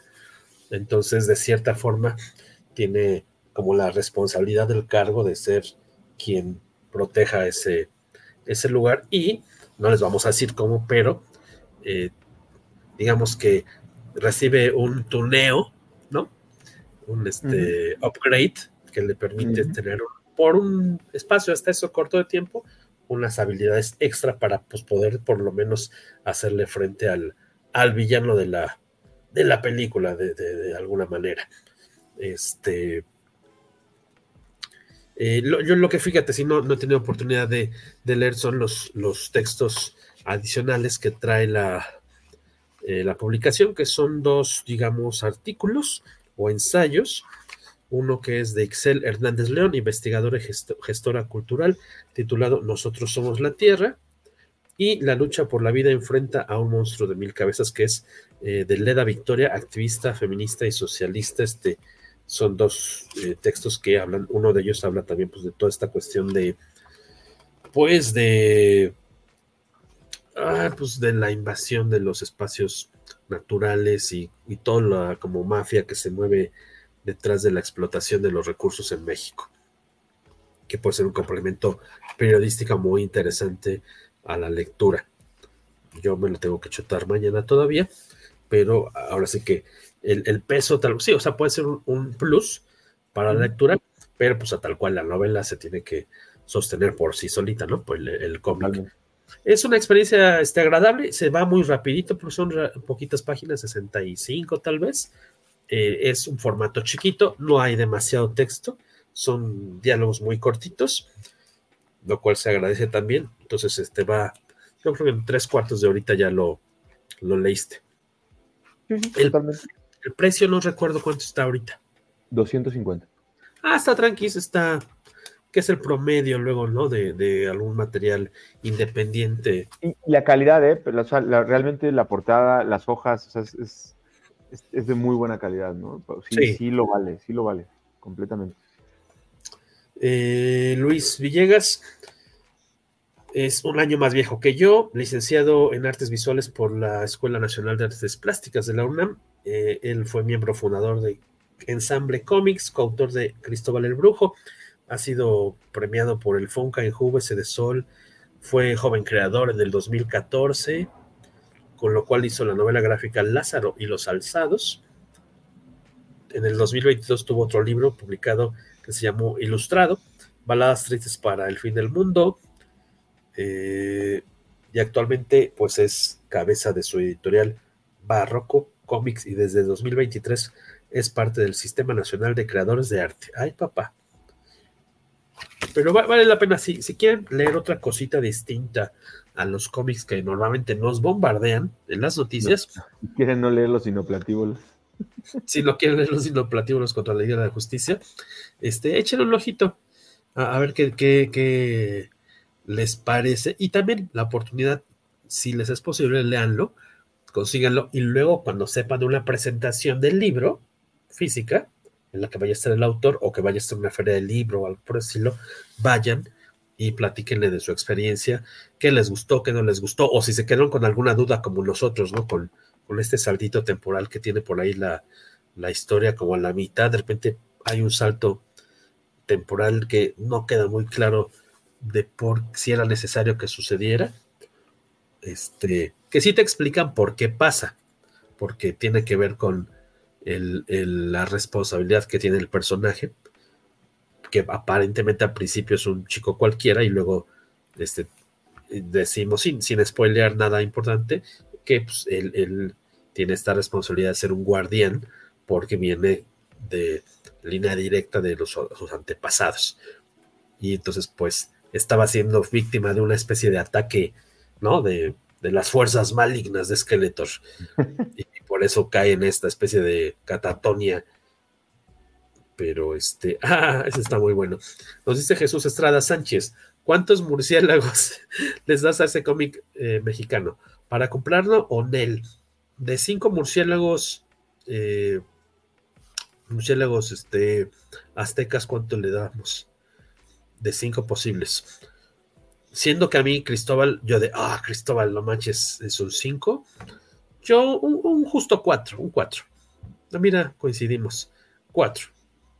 Este, creo que tiene detallitos que se pudieron haber pulido, pero la verdad está bastante disfrutable y aparte se presta para platicar, ¿no? O sea, así de, oye, y, y, y, Luis es una persona muy abierta y le puedes preguntar y entonces él mismo le va a servir esa retroalimentación para proyectos futuros de, ah, pues sí, creo que puede haber resuelto esto de otra forma, Y es un guante que también está produciendo eh, constantemente. Y eh, aparte con esta gran facilidad de que al ser un autor independiente es mucho más fácil que te conteste un mensaje o que te lo encuentres en una feria a que una editorial grande, un autor de cómics americano gringo te vaya, vaya a leer tu tweet o tu mensaje y te conteste si la opinión, que te conteste algo sobre la opinión que tú compartiste, ¿no? Rogelio dice, Cristóbal el Brujo, muy rifado. Paco Hernández, ¿qué dice Paco? Wow, coincido demasiado con Luis. El arte se ve de maravilla. Esos colores se ven geniales. Ah, chinga, ¿qué, ¿qué, colores si está blanco y negro? Paco, creo que estabas viendo otro programa. Esos tonos, esos tonos de gris. Le cambió a la familia Peluche. eh, saludos. A Isaac Arenas. ¿Qué dice Isaac? Eh, muy buenas noches. Pasando a saludar en vivo la transmisión del poderoso podcast Comicase.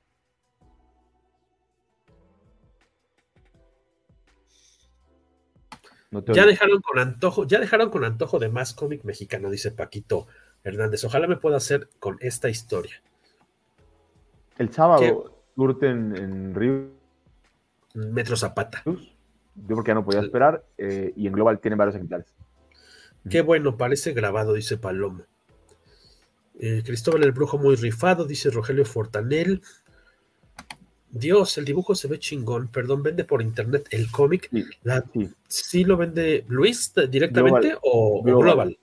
La, la editorial, que, que, diga la tienda. ¿no? Sí, si te metes a Global Comics, está disponible ahorita para. Porque me metí ahorita que vi la pregunta. Y sí lo envían a Monterrey. Y también este, los chicos de Ríos también hacen envíos. Los de Ríos hacen envíos. Todos los caminos llevan a Clement, dice Rogelio Fortanel. Como el precio de un TPB de Editorial Televisa tiene buen precio.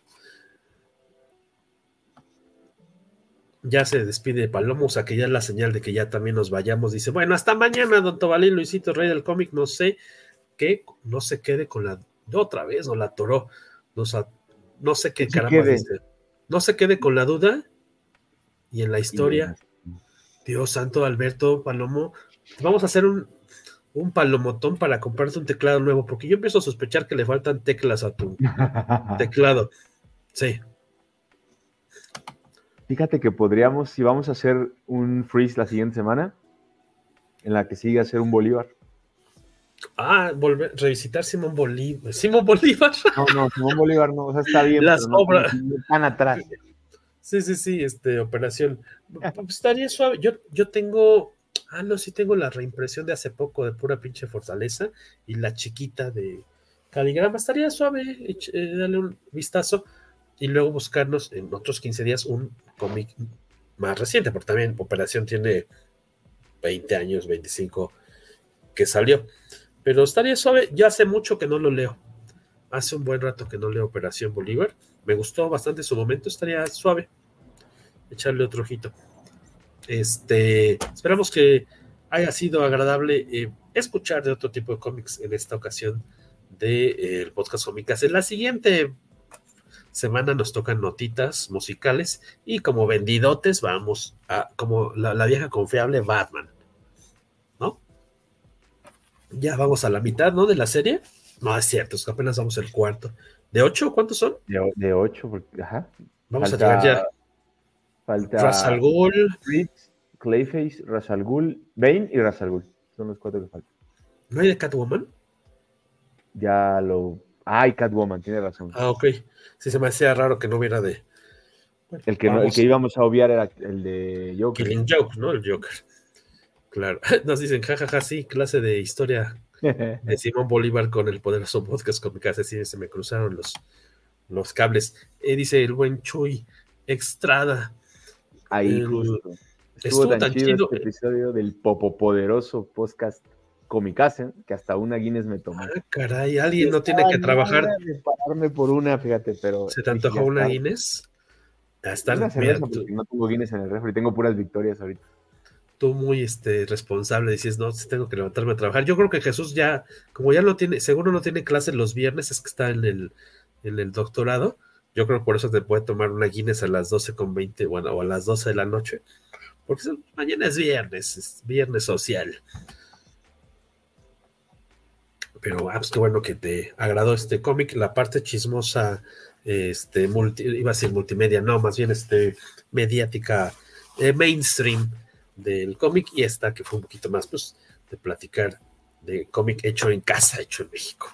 Este, pues sin más, señor, este, Luis Maggi, la otra semana nos toca Cotorreo Comiquero, la, la primera mitad del programa y la mitad otra. Pues seguramente regresa Dan Lee, por si les gustó cómo participó con nosotros la vez pasada.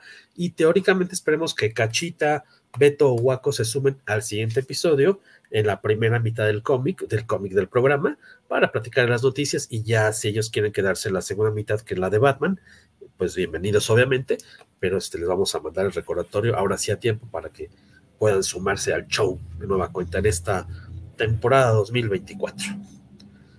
Señor Mayo, ¿dónde lo seguimos en Twitter, en redes sociales como Mr. Guión bajo mayo. Mister con M-I-S-T-E-R, no M-R, sino Mister, como suena, Mister guion bajo, Magio con doble G, Magio con doble G. Y en Twitter, eh, el, to- el Tobalo, yo los espero ahí. El Tobalo.